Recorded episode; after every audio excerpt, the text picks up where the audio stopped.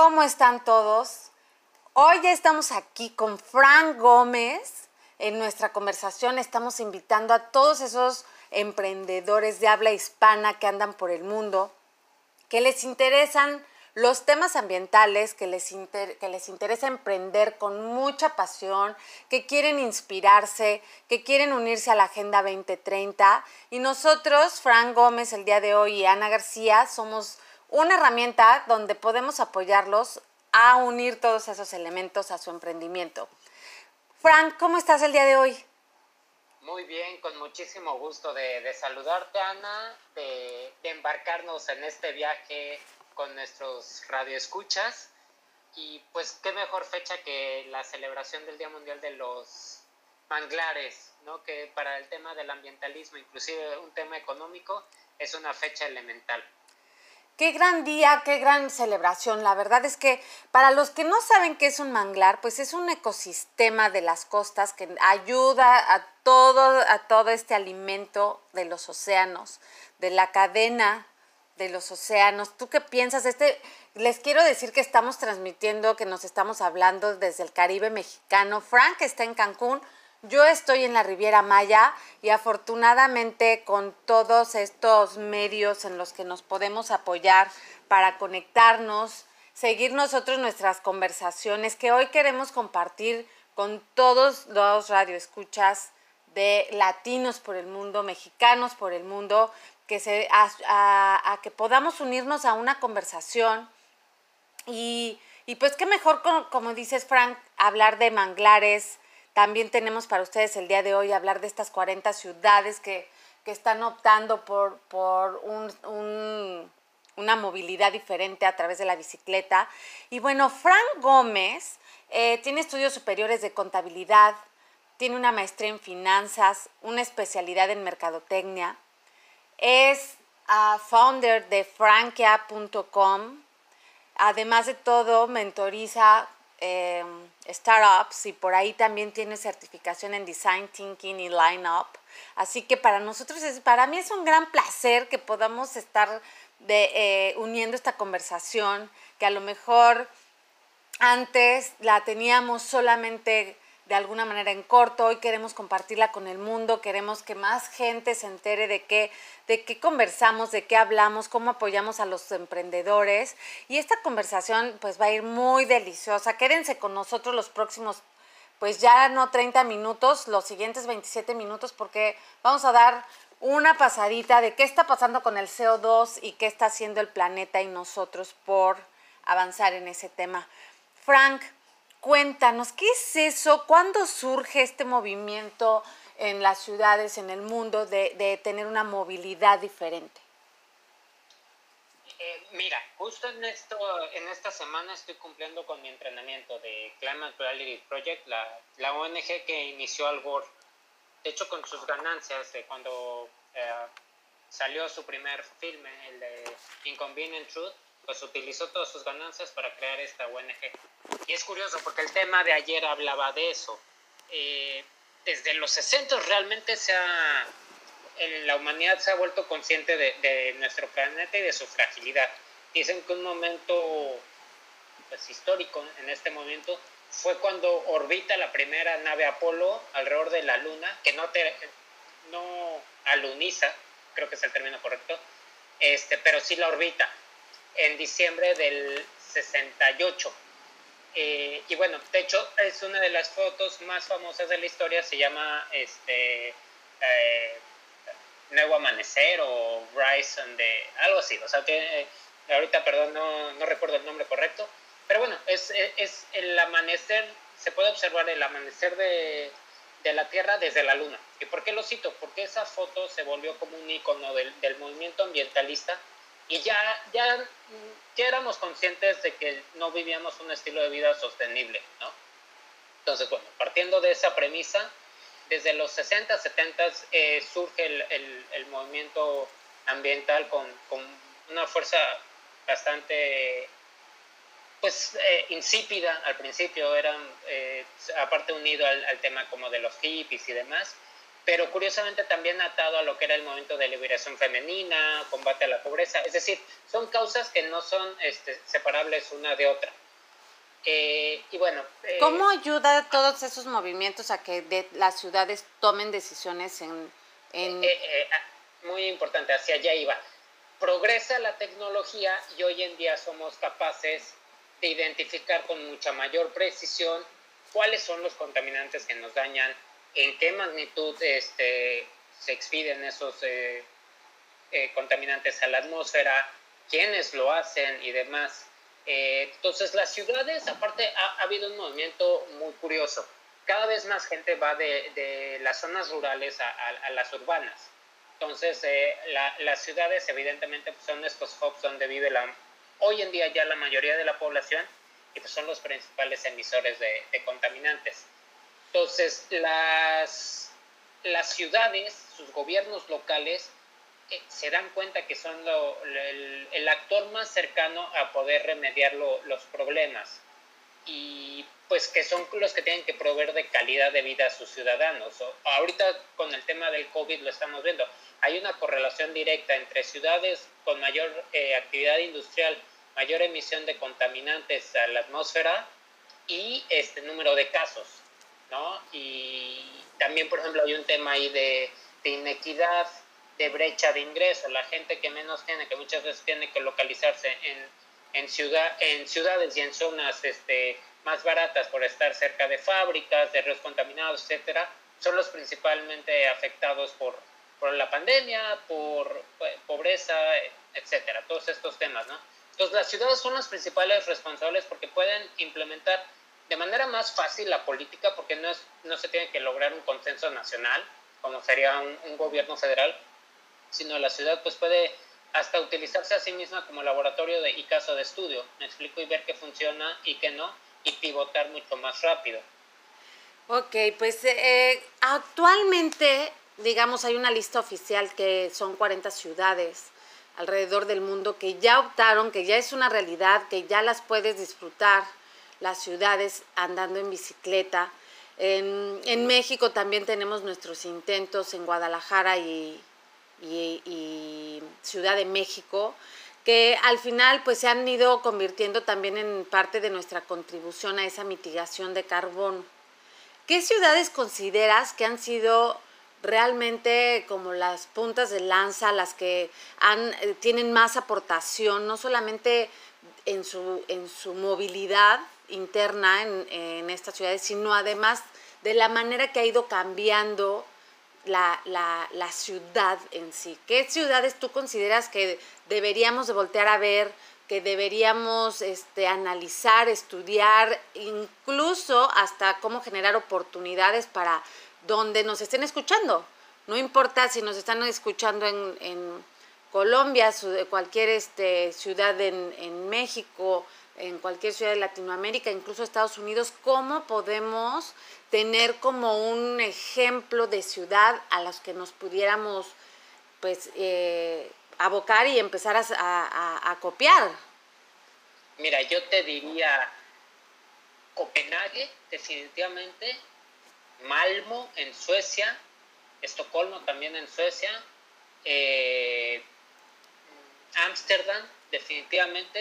Vaya, varias de ellas en, en Europa y especialmente en la Europa del Norte la parte también más rica de Europa. Y sin entrar mucho en detalle, pues también hay esa correlación directa, ¿no? Este, de esas ciudades ya tan ricas que ya no tienen tantos problemas de pobreza y pueden enfocar sus recursos a mitigar el cambio climático, masificar el transporte eh, público y demás, pues bueno, son las que llevan ahorita la delantera. Y yo te diría, lejos de, porque a veces podemos caer, ay, sí, pero es que porque son ricos lo pueden hacer más bien caigamos en algo positivo y un enfoque positivo, copiemos de lo bueno. En Ámsterdam hay más bicicletas que personas, o sea, y, eso es algo muy, muy bueno.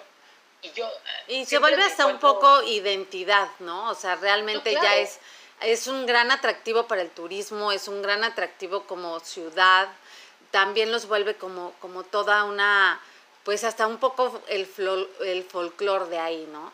Claro, y, y, a ver, hay gente que luego me dice, ah, pero es que eso lo pueden hacer porque su población es pequeña. o porque, no sé, excusas pueden ser, haber muchas. Cuando dicen, ay, es que ese país tiene población pequeña, yo siempre digo, bueno, también tiene menos contribuyentes de impuestos. ¿Me explico? O sea, más bien ahí es un tema de que uso efectivo de, de, los recursos. ¿Y por qué lo digo esto? Ámsterdam es una ciudad medieval. Y a lo que voy es, tampoco es que hayan tirado su centro histórico y hayan dicho, bueno, todo lo que existía lo, lo, lo removemos y vamos a crear una ciudad eh, ideal para la bicicleta tirando todo y derrumbándolo todo. No, encontraron la manera de hacerlo de manera inteligente dentro de lo que ya existía. Claro. Y bueno, en, tu ciudad, Playa del Carmen, en la mía, Cancún, que son ciudades, Cancún de 50 años, pues bueno, no hay, no hay algo que nos impida hacerlo si es que lo vemos como un problema resoluble, un problema de ingeniería resoluble y no con un enfoque negativo. Me explico, Playa del Carmen ni se diga. Totalmente. Copiémosle lo bueno a ellos, a Ámsterdam, Copenhague, Estocolmo, Malmo. Sí, en mi caso recuerdo cuando llegué a Playa del Carmen hace 19 años y era una delicia vivir en bicicleta. Literal nos transportábamos en bicicleta, era, eh, era una chulada. Sí te hace más saludable, sí te hace más responsable y hasta una ciudad mucho más feliz. Hay, hay menos estrés. Ahí sucede, suceden cosas colaterales muy, muy particulares. Y sabes qué, me da muchísimo gusto porque Carlos Marín, un, un emprendedor de los íconos de aquí de, de, la Riviera Maya, tal vez es más conocido por Alternative, su empresa de turismo responsable, de turismo rural, que ha sido pues de, la, de los casos famosos aquí en la Riviera Maya, Fíjate que ahorita anda con una iniciativa también de movilidad, que justo el día de ayer fue eh, la segunda rodada y fue un éxito. Esperemos que, todavía sigan con más éxitos, que más gente se sume, que los gobiernos se sumen, que podamos hacer un modelo a eh, Playa del Carmen para que se replique en Cancún, en Chetumal, en Bacalar. Y, y sería, pues imagínate un Caribe mexicano, un Caribe de aquí de, México, que pudiéramos, pues, soñando grande, Frank, que pudiéramos este, poder eh, que también ser reconocidos por nuestra aportación en ese sentido. Claro, a ver, que tampoco es que tengas que ser un país rico para poder hacer esas medidas. Entonces, como decía antes, excusas podríamos encontrar muchas. Eh, si tenemos la voluntad necesaria, podemos ser un ícono a nivel mundial de de micromovilidad, de calles peatonales, de calles amigables a las bicicletas y algo que puedes hacer a nivel ciudadano de conciencia con el que va, con el ciclista. Totalmente. Porque también es muy fácil achacarle siempre, es que no tenemos vía de bicicletas. Bueno, también, este, si tú sabes que hay la vía de bicicletas, invades el carril, eh, etcétera. Todas las cuestiones que puedes hacer a nivel individual eh, dependen exclusivamente de ahí pues esa es la manera en la que tomando esa conciencia nos volveremos un icono y ejemplo para todo el resto del mundo. Y si como dices, vivimos en unas ciudades sería una gozada salir y caminarlas y andarlas en bici. Claro. ¿Qué consideras que han sido los aciertos desde que Ciudad de México empezó en todo este camino de, de transformar la ciudad para conectarla más, para mover más gente en transporte urbano, para tener más vías de bicicletas. ¿En qué sí hemos, qué sí hemos hecho bien y qué nos ha faltado? Mira, interesante pregunta. Yo te diría, y soy un firme creyente, que la mejor política de movilidad es la que saca autos de las calles. Entonces, luego, lejos de seguir invirtiendo en más calles dentro de la ciudad, me explico para comunicarla, las políticas que masifican el transporte público, y que permiten la micromovilidad. En el DF ya existe la este, ciclovía, creo que le llaman allá. Y sí, o sea, cada, vez que voy a la Ciudad de México me da gusto ver más gente utilizándola. Y e invariablemente todos aquellos que estén utilizando esa ciclovía están dejando de usar un auto y contribuyendo a, pues, eh, a tráficos, eh, me explico, eh, todos aquellos que no están ocupando un auto pues no están en embotellamientos ni contribuyendo con contaminación en ese momento. Claro, además toda, todavía esta economía que está eh, de alguna manera, los grandes edificios están haciendo como poniéndote todo en el edificio, ¿no? Te están poniendo oficinas, te están poniendo el gimnasio, te están poniendo el centro comercial, es como casi casi no tendrías que ir a ningún lado para poder eh, este, hacer tu vida o, o hacer una vida como más radial, que no tengas que moverte tanto y de esa manera poder este, poder eh, eficientarnos. Ahora, yo creo que también para Ciudad de México es súper interesante lo que estamos viviendo de cómo el home office viene a contribuir también en esta mitigación de carbono. Hablando de la Ciudad de México, que, que la gente se tiene que mover, mucha gente se mueve desde el norte a trabajar al sur o viven en el sur y tienen que ir a trabajar al norte, ¿no? Es, es, no es como, como que para para ellos es muy fácil quedarse dos horas, tres horas en el tráfico y que ni hablar de Los Ángeles, que también es una ciudad donde de alguna manera la, gente, bueno, hablando California, hablando todas estas eh, super ciudades en Estados Unidos con super carreteras que, que dices, bueno, estoy en, recorro kilómetros en pocas horas, pero aún así los embotellamientos ya son una manera demasiada alta de estar ahí, ¿no? Entonces es, son, pierdes vida, o sea, realmente planear una vida un poco más radial vale la pena, porque son horas que te puedes invertir como persona, te puedes invertir, puedes invertir en la familia, no sé, son muchas ventajas las que podemos tener hoy planeando una vida diferente. Y, y, más allá de sentirnos acorralados en nuestras casas, pues ve, simplemente estas conversaciones que, ya teníamos, hoy las queremos compartir con el mundo eh, y, pues eh, suceden cosas creativas en las que podemos de alguna manera tener estos diálogos, ¿no? Y esperemos que, pues este, tengamos mucho feedback de, los que nos escuchan para que podamos construir la conversación e ir, eh, poder ir hacia adelante en conjunto. Mira, el otro día leí un post buenísimo que decía que la industria del, turismo de negocios ya no será igual. Y la gente ya se está despertando a la idea de que muchas actividades se pueden hacer de manera remota. ¿Qué mejor que eso? En lugar de pasar eh, atascado en un embotellamiento a lo mejor tres horas de tu día, eso se lo puedes dedicar a tu familia mediante tiempo de calidad. Oye, a capacitarte. Claro o simplemente a disfrutar y dormir una siesta.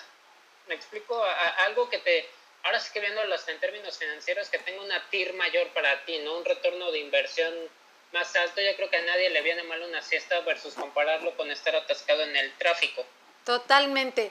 Y pues yo creo que aquí podríamos mencionar que, que los objetivos de desarrollo sostenible y sus 17 eh, de verticales o sus 17 objetivos, justo las puedes ajustar también a tu, a tu vida, no solamente a tu empresa, no solamente a tu emprendimiento, no solamente sirve para todo, es un modelo que de alguna manera nos está dando unas herramientas de perspectiva, donde podemos apoyar, donde podemos mejorar, que, y bueno, pues eh, eh, esta parte que, que mencionas suma mucho a los objetivos. O sea, si nosotros mejoramos nuestra logística, nuestros consumos, la manera en que nos movemos, la manera en cómo, pues, cada una de las acciones que hacemos como individuo, vamos a sumar a esta, a esta Agenda 2030, a, esta, a todo este ecosistema que se está moviendo y todos los emprendedores son muy valiosos para que planteen sus emprendimientos desde esa visión. Claro. Oye, a ver, cuando el consumidor compra algo está emitiendo un voto económico. Totalmente. las opciones disponibles en el mercado. Entonces, si puedes beneficiar a compradores eh, o a comerciantes locales, que sabes que a lo mejor la huella de carbono de su producto es mucho menor porque literal a lo mejor lo fabrican en el punto de venta, eh, también como consumidor puedes eh, emitir tu voto económico y consumirles a ellos y apoyar el, el comercio local y, o sea, hay mucho que puede hacer también el, el, usuario a nivel, a nivel individual y eso es importante recalcarlo. ¿Qué le dirías a todos estos, pues, digamos, a todos estos mexicanos que andamos por el mundo, que algunos nos quedamos en México, que otros nos movimos al extranjero, cómo podemos hacer eh, para, para poder calcular nuestros, nuestra huella de carbono en nuestras operaciones, en nuestra vida, en nuestra empresa, en nuestros emprendimientos. ¿Qué herramientas hay hoy que nos puedan ayudar para poder entrar en este tema? Y, también yo creo que compártenos un poquito qué, es este CO2, cómo, cómo, se, cómo se mide. Platícanos un poquito más al respecto para que todos podamos dimensionar qué sí podemos hacer para apoyar al planeta muy interesante. A ver, todos los días haces elecciones, ¿no? Con tus hábitos de consumo. Y bueno, lo, como decía antes, puedes eh, privilegiar aquellas opciones que tengan un menor impacto. Una herramienta buenísima es el IPCC, que es el, el panel intergubernamental para combate al cambio climático. Y en su website tiene calculadoras de cuánto CO2 estás emitiendo, desde eh, por tu estilo de vida, una dieta vegetariana versus una dieta rica en proteína animal, etc. Todo, sin querer ser controversial porque hay muchas posturas al respecto, ¿no?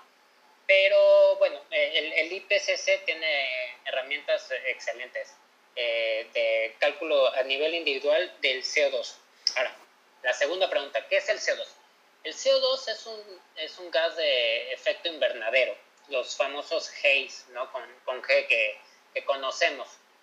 Y tiene, el, el, CO2 tiene un ciclo natural, ¿no? Que se emite, este, pasa por un ciclo, se vuelve a absorber y se emite, etc. El tema es que a partir de la revolución industrial, los 1700, que ahora sí que industrializamos más la actividad económica, digamos que antes el, el mayor input era trabajo manual, eh, no sé, la gente se alimentaba y tenía que plantar manualmente o con una mula sus granos. Bueno, pues la, la, locomotora y la máquina de vapor fue un salto cuántico de la, de la, del progreso humano, ¿no? Eh, y bueno, pero desafortunadamente lo hicimos con un recurso que fue el carbono. Y el carbono al quemarlo pues es, es un combustible fósil que su combustión emite CO2. Nosotros tenemos algo que se llama el, presupuesto de carbono, un carbon budget, que si nosotros queremos limitar el aumento global de la temperatura a 2 grados o 1.5 grados realmente, idealmente para no tener secuelas este, catastróficas, eh, tenemos un, tope de CO2 que podemos emitir eh, a la atmósfera. Entonces, ahorita nos quedan más o menos 200 a 300 gigatons para limitar el aumento de, la temperatura a 1.5 grados en comparación con la época preindustrial. Y ahí es donde tenemos que ser muy cuidadosos con todas nuestras elecciones de nuestra vida diaria para analizar cómo contribuimos a eso.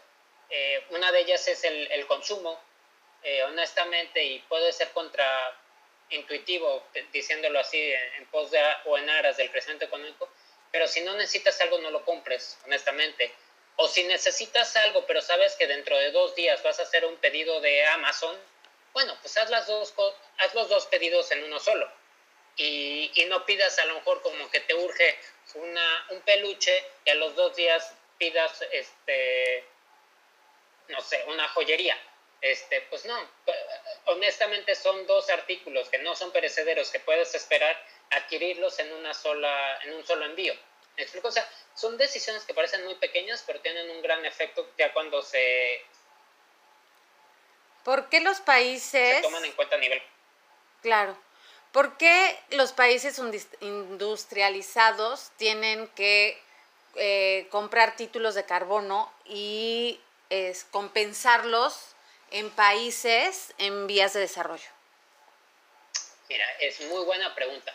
A partir de, del Acuerdo de París, se empiezan a, lograr ciertos hitos, le llamo yo, en el tema de ambientalista. Se fija este, eh, este eh, carbon budget y los países que están emitiendo y además que están en posibilidades de secuestrar de alguna manera o de ahora sí que revertir el efecto negativo, siguen creciendo económicamente, pero existen estos instrumentos como los bonos de carbono eh, que invierten en proyectos en países de vías de desarrollo que curiosamente son los que van a llevar el mayor efecto negativo de, aumento en, los, en el nivel del mar y demás para contrarrestar los efectos negativos. Me explico entonces, si tú eres un emisor neto, este, también es hasta un tema de justicia que debas de contribuir con más recursos a la mitigación de, de aquellas emisiones que estás haciendo.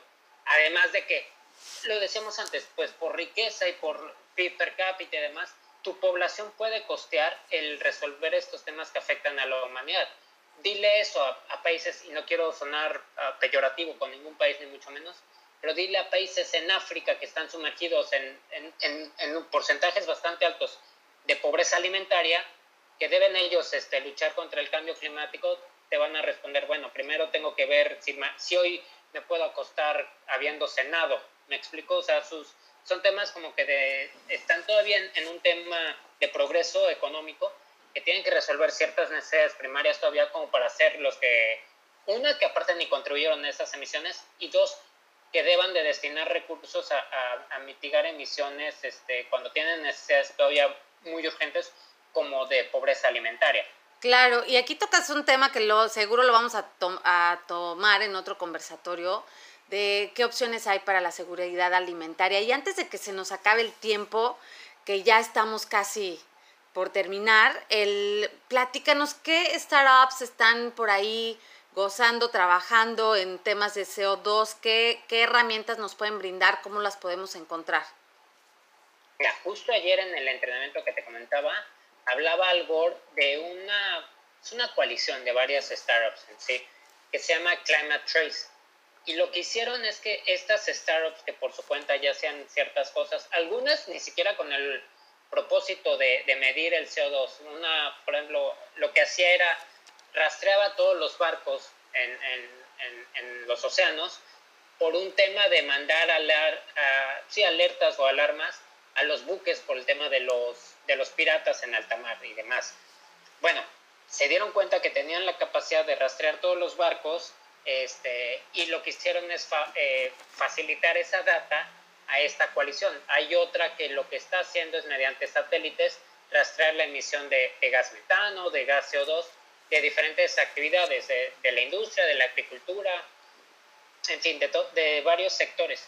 Y lo que va a permitir esta coalición Climate Trace es poder emitir datos eh, fehacientes en tiempo real a los tomadores de decisiones, ya sea líderes empresariales, gubernamentales, la sociedad civil organizada, del origen de, de, de, los gases de efecto invernadero, que antes era casi casi un trabajo manual y ahora podemos confiar en las herramientas que tenemos a disposición como inteligencia artificial, machine learning y demás, este, para tener esa data, que la información es oro.